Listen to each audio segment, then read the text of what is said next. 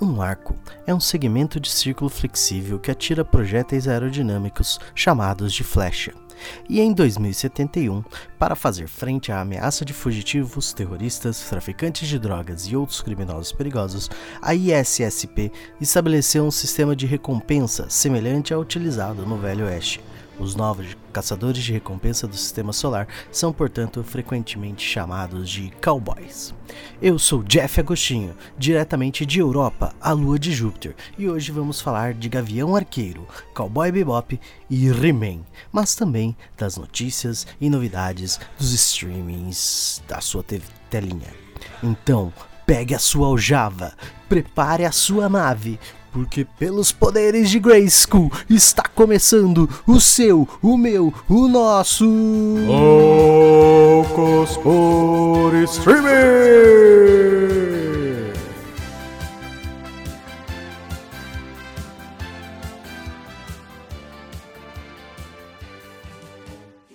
Semana passada estreou nos cinemas brasileiros Os Caça-Fantasmas Afterlife, ou mais além, como diz o título em português. O novo filme da franquia dos maiores caçadores de fantasmas. Lembrando que os Winchester são caçadores de demônios também. E monstros e tudo mais. Mas os maiores caçadores de fantasmas, né? Chegou aí na semana passada. O filme tá muito da hora, tá muito magnífico. Ele é divertido, traz aquela essência dos anos 80, dos primeiros filmes, né? E, meu, é muito lindo, é muito lindo. Não, não, não, vamos dar spoiler, mas é uma, bela, uma bela homenagem a uma das maiores e mais icônicas histórias do cinema. E para você quiser se preparar para assistir né, o novo filme e ver os outros dois filmes que antecedem o Afterlife, você pode ver os Caças Fantasmas 1 e 2 no Star Plus. Vai lá ver que tá muito bom o filme. É a nossa dica da semana aí. É, a nossa dica da semana. Falou? E a partir de hoje, aqui no nosso programa, nós vamos dar notas para as produções que assistimos e comentamos aqui, tá bom? Portanto, nós vamos usar uma medida aqui, é as camisas de força, que somos loucos aqui. E as notas variam de 0 a 5 camisas de força, então, tá bom? Vamos analisar os filmes, as séries, documentários, tudo que der vontade, aí, jogo de futebol, jogo de basquete, o que der vontade, a gente vai analisar. Tá ok? Então, vamos às notícias dessa semana, né? Toca a vinheta aí. Ah, não tem vinheta. Ah, tá bom. Então tá bom. Notícias. A plataforma de música Tidal anunciou. Tidal, não lembro como se fala. Anunciou uma nova modalidade gratuita. A principal limitação é a quantidade limitada de interrupções que você pode fazer da música ali, né? Além da qualidade sonora que é menor. Os, fonato, os formatos hi-fi e com padrões mais imersivos são exclusivos daí dos planos pagos. A plataforma também vai alterar seu, no, seu modelo de pagamento de royalties para os artistas que utilizam a plataforma.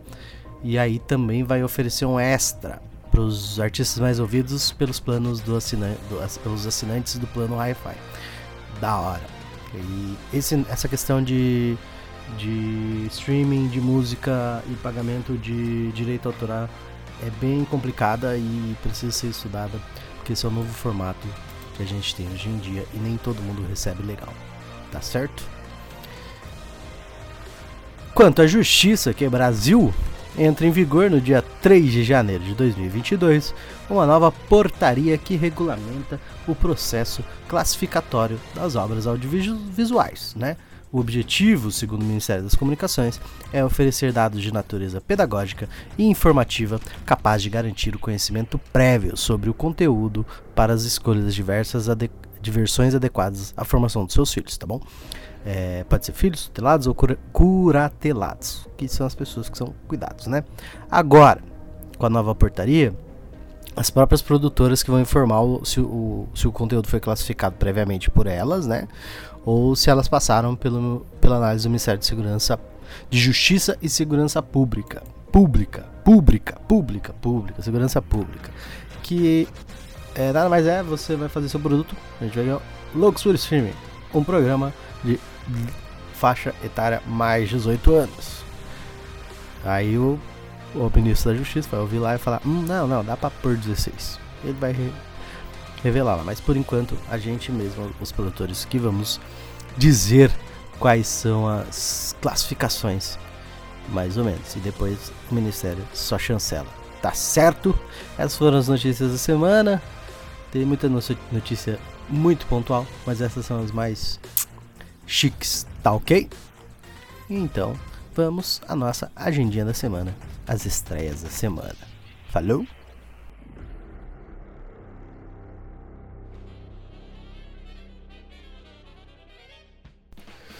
Na Red Netflix, nossa Red Queen, né? Falando em clássicos oitentistas, a nossa Red Queen começou a semana assim, ó, na terça-feira, 23 do 11, já com a força, piadinhas à parte, veio o lançamento da segunda parte de He-Man, Salvando Eternia, ou em inglês Revelations. Vocês devem ter visto muita crítica, da parte 1 dessa, dessa nova nossa essa nova fase do herói brucutu aí dos anos 80. Mas a gente tem que falar aqui, ó. Nenhuma crítica que foi feita aí foi realmente justa. A série é muito boa, a animação tá fantástica e o, enredo, né, ele vai muito além do que era o desenho antigo. Vamos combinar que o desenho antigo não é nenhuma obra de arte, é tudo aquela coisa monstro da semana, entendeu? E o, o He-Man dando uma, uma, uma fábulazinha lá, uma moral no final do episódio. Mas não era nada demais, não tinha uma história, né? E essa, essa, nova, essa nova série aí, produzida pelo Netflix e pelo nosso querido Kevin Smith, ela leva essa mais, mais a fundo a história dos heróis, né? Vemos novas facetas dos velhos heróis e um pouco das histórias e mistérios que rondam Eternia, tá bom? É bem legal, eu assisti assim num, num tapa. A, a, primeira parte já tinha assistido, a gente não falou do programa, porque passou. E a segunda parte eu assisti agora num tapa e adorei. E então leva quatro camisas de força, porque eu queria ver mais do He-Man sem a espada do poder. Você vai entender se você assistir. Na terça-feira também estreou Jonas Brothers Family Roast. E não! Não fomos nós, a IOM, que fizemos este programa. Imagina, achávamos que nós éramos os únicos fãs dos Jonas Brothers ainda.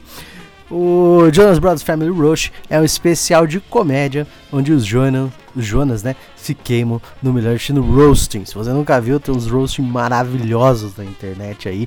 O do Bruce Willis, do Justin Bieber. Nossa, só coisa boa, assim, melzinho.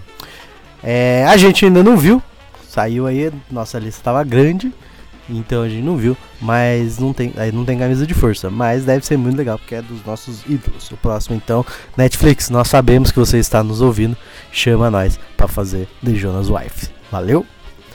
Na quarta-feira, 24 do 11, tivemos Um Menino Chamado Natal, um filme de Natal da Netflix, que lança um a cada duas horas, que conta a história do menino Nicholas. Vai, vai, vai sacando aí, ó. Ele é um menininho, sai numa aventura e acaba se deparando com a Terra Mágica habitada por duendes. Tá sacando? Né? Tá entendendo? Nicolas, duendes, menino chamado Natal. Parece ser daorinha a história. Tem um elenco daorinha. E saiu no dia 24 aí. Não demos coisa ainda porque vou assistir com a minha mãe, que minha mãe é fã de filme de Natal. Beijo, mãe. Na quarta-feira, a Netflix também estreou Ferida que é baseada numa história real, a película traz a Hale Berry como diretora e como Jack Justice, uma lutadora de MMA que saiu do esporte desacreditada, sem sorte na vida. Ela passa acumulando raiva e arrependimentos até que é convencida a entrar num esquema de lutas clandestinas. O Street Fighter? Não sei. Vá assistir o filme. Também não assistimos. Saiu na quarta e na quarta tava de ressaca de Gavião Arqueiro. Mas assistam, o trailer tá bem da hora. A Hale Berry tá, tá bem elogiada por esse filme, parece ser bacana. Comenta para nós o que vocês acharam.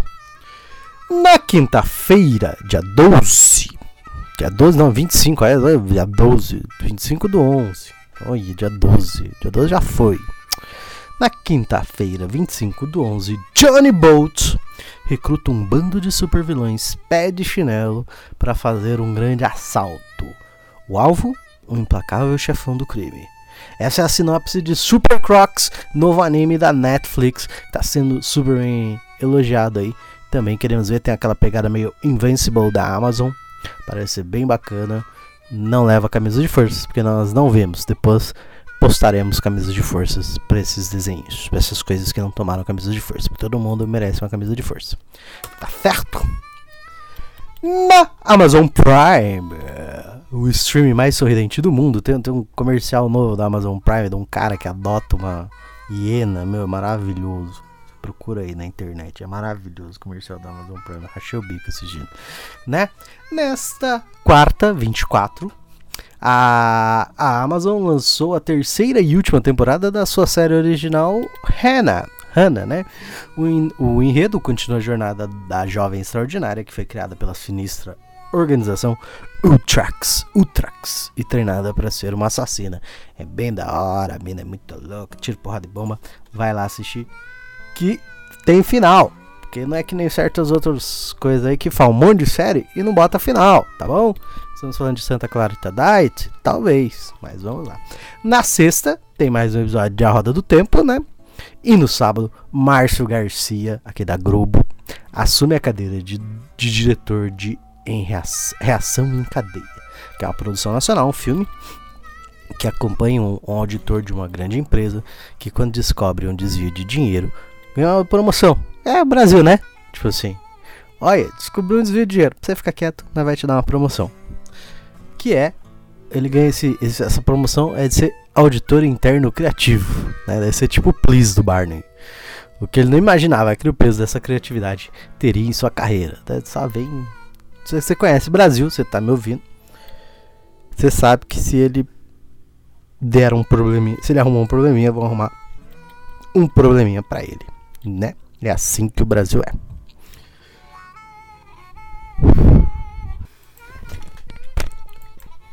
Falando agora de Disney Plus, né, a casa do Mickey.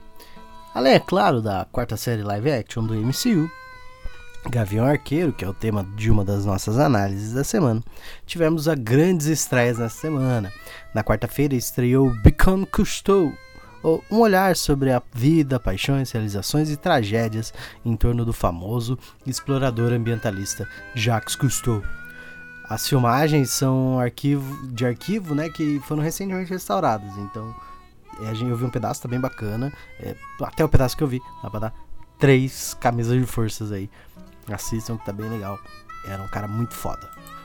É, na quinta, na sexta e no sábado estreiam respectivamente os episódios 1, 2 e 3 da trilogia documental do Peter Jackson, The Beatles Get Back, que transporta o espectador para as, as sessões de gravações de Let It Be, né, o último disco dos Beatles, e que, que se chamaria Let It Be, é, que se chamaria Get Back, né? Fica aqui o, o a curiosidade.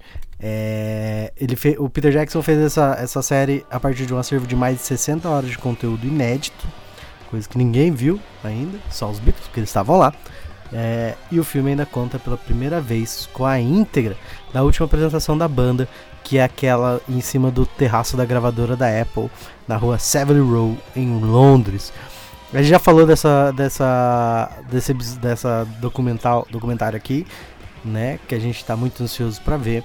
E eu sou muito fã dos Beatles. E vamos tentar fazer um especial sobre essa, essa, essa trilogia aí documental, tá certo? Talvez voltamos a semana que vem falar, falar dela. Mas é. Assistam, é bem legal. A história é muito bacana dos Beatles. A história desse, desse, desse disco é bem bacana e você vê assim. Que nem todos são flores em coisas que são perfeitas. Tá certo? Na casa do Romer Simpson, o Star Plus, tivemos a estreia em 2411 da minha queridinha Law and Order Organized Crime, ou Crime Organizado, né? O spin-off de SUV, é, Law and Order SUV, Special Victims Unit, que conta aí, o, o Organized Crime conta que depois de uma perda pessoal, o, o querido detetive Elliot Stabler, que já foi da SUV, retorna ao Departamento de Polícia de Nova York para liderar uma equipe focada em desmontar as organizações criminosas. É uma série super atual, super foda. A gente tem aí tráfico de vacina, tráfico de gente, muito da hora. É, assim como a SUV, é super importante a gente assistir esse tipo de, de produção que acaba dando uma luz é, no que fazer quando acontece. Não sei se vocês viram recentemente uma notícia de uma menininha que conseguiu salvar alguém porque ela tinha visto o que a Olivia ensinou, a Olivia Benson do SUV tinha ensinado na série. É claro que a gente não vai desmontar uma organização criminosa, mas é legal a gente perceber alguns rolês que acontecem à nossa volta. E também é da hora ver que não é só aqui que a polícia corre atrás de bandido e acaba não dando em nada. Às vezes lá fora também não, porque os caras têm grana, mas os policiais dedicados seguem em paz. Um abraço para meus amigos policiais, que a minha família toda é de policiais, na verdade só duas pessoas, mas um abraço para os meus amigos policiais. Aí. No dia 24 também estreou a nova comédia do nosso querido Taika Waititi, né? Nosso amigão aí que foi, fez Thor Ragnarok, fez What We Do in the Shadows, esse carinha aí. O vilão do, do Free Guy, esse cara, gente boa pra caramba. Ele estreou nessa, nesse dia 24, na quarta-feira, Reservation Dogs. É uma série quase toda produzida e estrelada por um elenco de descendentes de indígenas norte-americanos, escritor, ator, figurinista, quase todo mundo é descendente de indígenas. E a trama segue quatro adolescentes indígenas da zona rural de Oklahoma, lá nos Estados Unidos, né? O grupo passa os dias cometendo pequenos crimes e lutando contra quem entra no seu caminho, para que eles possam juntar a grana e saírem ali daquele buraco que é Oklahoma e irem parar lá na Califórnia, tá certo? No sábado, 27 do 11, a ESPN exibe a final da Copa Libertadores da América, entre o meu querido Parmeira contra aquele tal do Flamengo lá. O jogo vai ser um jogaço, tem tudo pra ser um dos melhores do ano, porque é final de Libertadores, e meu amigo, final de Libertadores, o pau come. É assim, se você sabe o mínimo de futebol, você sabe que o é um espetáculo à parte, não é o EFA não, que é outros 500, tá certo? Então, vai lá assistir. E no domingo, na ESPN também, a pelota rola para o Chelsea contra o United, tá certo? Sempre bom lembrar que a Star Plus tem essa parte de esportes muito forte lá no seu streaming. Tem futebol, tem basquete, futebol americano, corre lá, tem esporte para todo mundo. Logo, logo vai ter HMB. Será? então, essas foram as nossas notícias da semana, tá certo? Muito obrigado. Agora vamos para o nosso último bloco. Obrigado por você que acompanhou até aqui e você ganhou um desconto na loja. Nenhuma loja, tô brincando, mas vamos seguir para análise da semana.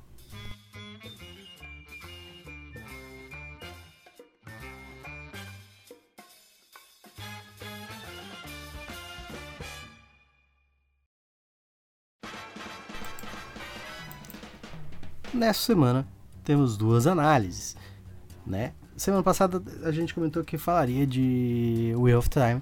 Nós vamos falar ainda do Wheel of Time. Mas hoje a gente tem duas. A gente tem aí Cowboy Bebop e Gavião Arqueiro. Começando pela nossa Red Queen com Cowboy Bebop. Coleguinhas e coleguinhas, aqui ó, ouçam o tio Jeff. Não ouçam as críticas, tá?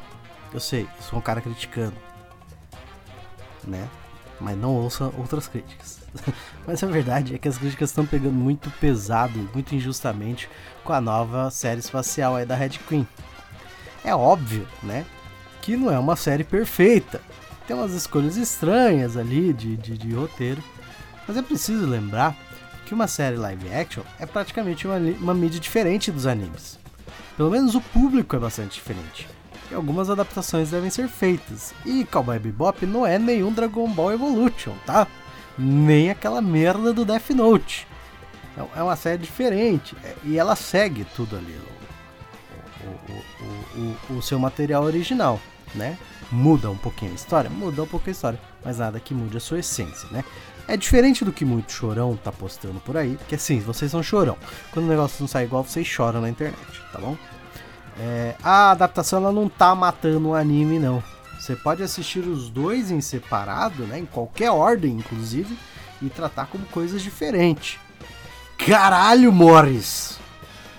Nem parece que vocês não estão acostumados com os conceitos de multiverso que a gente fala aqui. Dá pra você tratar a série como um universo e o anime como outro. Até porque não faria sentido ter duas coisas contando a mesma história, tá certo? De todo modo, a essência do anime tá lá. Você vai ver jazz, o design de produção segue o original nos mínimos detalhes, tá? As roupas, as, a fotografia, as pancadarias estão lá. E a maioria dos mistérios estão lá, eles são apresentados de outra forma. Precisa apresentar de outra forma. Como eu disse, a pessoa que assiste anime não é a mesma pessoa que assiste live action. Tá certo? Então você tem que mudar para esse público novo. Assista então, tira suas próprias conclusões. E nós aqui do Louco, do, porque nós aqui do Louco dos por streams estamos dando quatro camisas de força para essa série. Eles podiam ter trabalhado melhor alguns personagens, né? Algumas, como eu disse lá atrás, algumas escolhas foram meio ruins realmente, mas ainda é uma série boa pra caceta, tá bom? Assiste lá, tira sua própria conclusão e depois vem xingar a gente no nosso Instagram, tá certo? Mas tire, tenha, tenha a sua própria visão, ok? Na segunda análise da semana, a gente, que são segunda e terceira, nós temos os Gavião Arqueiro. Saíram dois episódios de Gavião Arqueiro na quarta-feira, né? Na, no Disney Plus, casa do Mickey. E aí a gente vai falar delas aqui. A série ela tá baseadíssima na fase do Matt Fraction e, David Aja nos quadrinhos, né? Que ela, ela é tão baseada que copia o design das capas para os posters, as aberturas da série e tal. A história tá muito inspirada ali, né? E já chegou ali com os dois pés essa semana. Essa série já, já, já logo de cara já fica na cara que ela vai ser. Nossa, logo de cara já fica na cara. Hoje tá difícil, Jefferson. Nossa senhora. Logo de cara, fica claro que essa vai ser a série mais leve até agora, tá? Mas não se deixe enganar, não. O clima leve, clima de Natal, não é bem por aí que a banda toca. Como diz aquele velho ditado, o palhaço é sempre o mais triste do picadeiro. Você vai entender por que já já. A gente vai falar disso. É, no primeiro episódio, ele já começa assim com a gente levando a gente de volta lá para 2012 e apresenta ali a família Bishop, Bishop e a pequena Kate. Como se, se você não sabe ainda, a série do Gavião Arqueiro acompanha aí o Gavião e a Kate Bishop, né, o Gavião, o Clint Barton e a Kate Bishop, que é a sua sucessora nos quadrinhos. E aí aqui a gente tem apresentado a família dela e ela quando era pequenininha, né? Logo nesse início a gente percebe que os Bishop têm pouco dinheiro, sabe? Eles moram ali numa casinha, uma cobertura, né? De frente pra mansão. Pra, mansão não, pra Torre Stark, famosa Torre dos Avengers e agora famoso edifício Baxter. Né? Tipo assim que os caras não têm muito dinheiro. Mas assim, embora tenha esse casão, né? Eles pareçam ser abastados. É, nesse momento você tem que prestar atenção em duas coisas. Um que é a discussão do pai do, da Kate com a mãe da Kate, que eles a, as contas não estão batendo, não tá fechando. E você percebe olha, que tanto a Kate quanto a Eleanor, sua mãe, né, tem ótimos reflexos ali. Assim, o pai joga a bola, ela pega no ar, assim, sem pensar muito, a mãe vira o negócio na boca. Então, fica com isso na cabeça. Lembra que eu disse que a série era que era 2012, né? Começou ali em 2012. A menininha tá lá com a mãe dela, blá blá blá blá o pau começa a comer lá fora, começa a torar, né? Fora da casa dos Bishop, e ela olha lá, tá tendo a batalha de Nova York, que é aquela batalha do filme dos Vingadores, né? Do primeiro filme. Obviamente que explode ali um pedaço da casa da menina, e ela fica olhando pela janela. Ela vê o Clint ali descendo flecha nos, nos aliens, ali lá, ele usa suas meia dúzia de flecha e vai embora, né? Mas ela fica impactada pela sua visão do Gavião Arqueiro, que é um cara comum lutando com os aliens. E aí ela decide que ela vai proteger a mãe dela, né? E começa a treinar. E ela pede pra mãe dela, ah, eu quero um arco. E a mãe dela dá um arco flash pra ela. E aí, meu, começa as coisas, uma das coisas mais bacanas dessa série. Que muita gente tá falando isso. A abertura, ela utiliza toda a estética do David Aja, do, do, do, do quadrinista, né? Que aí ela usa essa estética para contar a história da Kate de 2012 até os tempos atuais. Se eu não me engano, ali no, no no filme é 2026, uma coisa assim, 2023. Não lembro muito bem agora a conta, mas é, é, de, é pós é, Guerra Infinita, obviamente, e Ultimato. Daí a Kate mostra a Kate grande, aprontando altas confusões, né? E aí ela acaba ali enfrentando a, a, a gangue do agasalho. É, dire, que vem direto dos quadrinhos, é a gangue que os caras usam agasalho de esporte. É muito ridículo tal. É legal que os caras ficam falando bro, bro, bro. E é no, no quadrinho assim, eles toda hora eles falam bro. Né? E ela, pra, pra enfrentar eles, ela acaba pegando a roupa do Ronin, que tá ali no, no rolê que ela tá, que eu não vou dar spoiler e a porca torce o rabo, porque daí todo mundo começa a ir atrás dela, né? O Ronin. Porque, não sei se você lembra, o Ronin, que era o, o, o nosso Clint Barton, ele matou geral entre o, o Vingadores Guerra Infinita e o Vingadores Ultimato, assim, passou a régua em todo mundo, assim, para não falar assim, as maldades que ele fez. E aí tem a galera que tá puta com ele, né? E o Clint Clint está em Nova York, porque ele foi levar seus filhos para assistir a peça Rogers, o musical.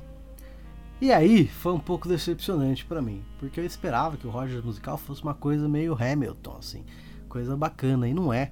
A tiração de sarro, você vê, tipo, o, o Clint tá puto ali assistindo a série, ele desliga o, o aparelho de surdez, já vou falar sobre isso, para prestar atenção, para não prestar atenção na série, porque só pra você ter uma noção, a, a série tá contando ali a história do, do Steve Rogers com a Batalha de Nova York e tem o Homem-Formiga ali no meio. Por quê? Sabe lá Deus? Kang mudou a, a linha do tempo? Não sei. Foi escolha do diretor? Não sei. Não deu para trazer o Lin Manuel Miranda para fazer o Rogers? Não sei. Queria, né? E aí fica meio bagaçado isso. E é legal, aí é a parte que eu te disse. Você é animadinha, série, etc. Mas você tem ali uma parte meio triste que está subentendida. O que, que acontece? O Clint está o Clint está ali assistindo a peça e ele vê toda hora que ele vê a Natasha, a menina que interpreta a Natasha ali, ela fica, ele fica meio na bad, na bad. Ele começa a lembrar, porque se você não se lembra, a Natasha morreu lá em Vormir, meio que por culpa do Clint, ou pelo menos ele se culpa por isso. E nós sabemos que Helena Belova vem aí nos próximos episódios, a irmã da Natasha, com a mesma ideia. Então, fica atento nesse plot, que o, que o, o Clint ainda tá chateadão por, pela morte da sua melhor amiga. Clint sai dali, vê que no, tá tendo alguém, alguém tá usando a droga da sua roupa de Ronin e ele vai atrás para proteger essa pessoa, pegar a roupa de volta e dar um vazar.